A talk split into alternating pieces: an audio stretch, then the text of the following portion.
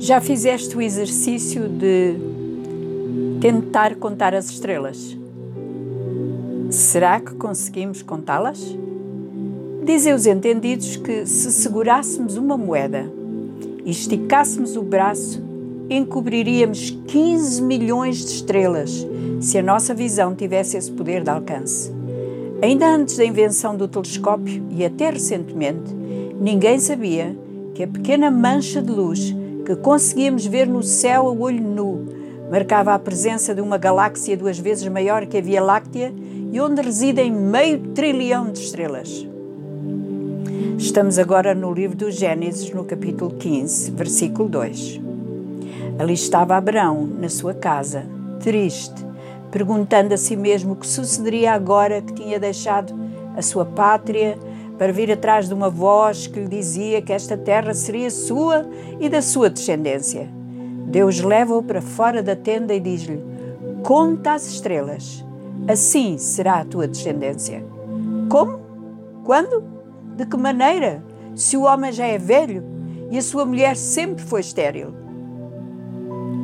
Chegamos ao livro de Jó, capítulo 38, e ali estava Jó, desfilhado, empobrecido, sem hipótese de cura no seu entender. A sua visão estava limitada às suas feridas, às chagas que ele coçava com um bocado de telha. Mas enquanto Jó se debatia com os seus problemas enormes de retidão, de justiça, de fidelidade a Deus, e afinal, porque estou assim? Deus estava a cuidar de 100 bilhões de galáxias. O Senhor parece ser bem ríspido com Jó, mas acho que tem esse direito. Tal e qual como fez com Abraão, Deus manda Jó olhar para as estrelas, argumenta sobre a maravilha que é um céu cheio de constelações, para no final Jó dizer a Deus em humildade: Bem sei que tudo podes e nenhum dos teus planos pode ser frustrado.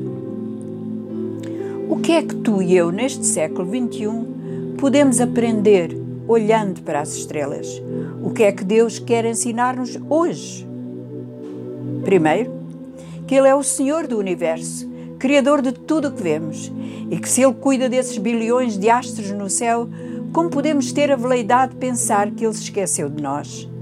Podes ser uma mulher que chora uma relação perdida, um filho que morreu, uma doença que te limitou, mas olha as estrelas, Ele cuida de ti.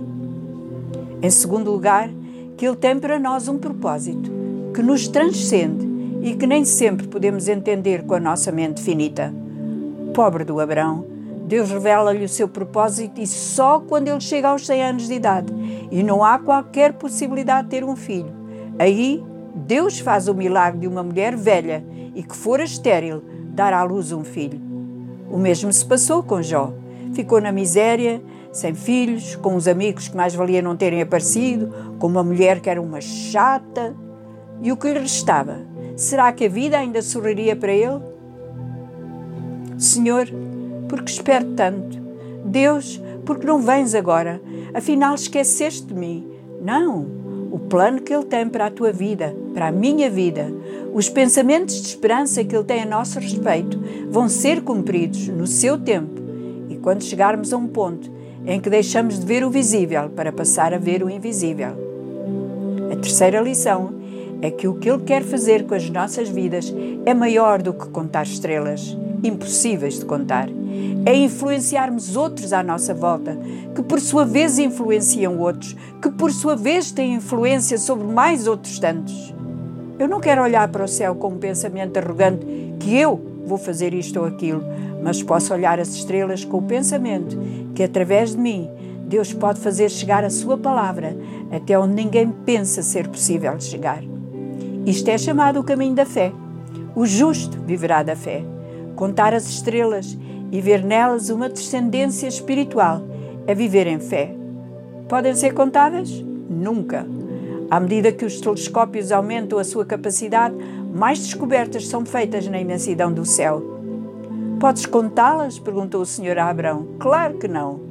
Podes atar as cadeias das constelações? perguntou o Senhor a Jó. Claro que não. É por isso que Ele nos manda contar as estrelas, porque aquilo que o olho não viu e o ouvido não ouviu, nem subiu ao coração do homem, é o que o Senhor tem guardado para aqueles que o amam. O apóstolo Paulo disse que ele é poderoso para fazer muito mais, abundantemente, além daquilo que pedimos ou pensamos, segundo o poder que em nós opera. Abraão não viu tudo o que Deus lhe prometeu. Viu o chão pedregoso onde pôs a tenda, viu um filho, o seu descendente, mas cada vez que o olhava, lembrava o dia em que Deus o levara para fora para contar as estrelas. Eu não vejo tudo agora. Já nem vou ter tempo de ver, mas vejo de longe e saúdo as promessas que Deus vai cumprir na minha vida, na minha família, na igreja, nesta nação. E tu?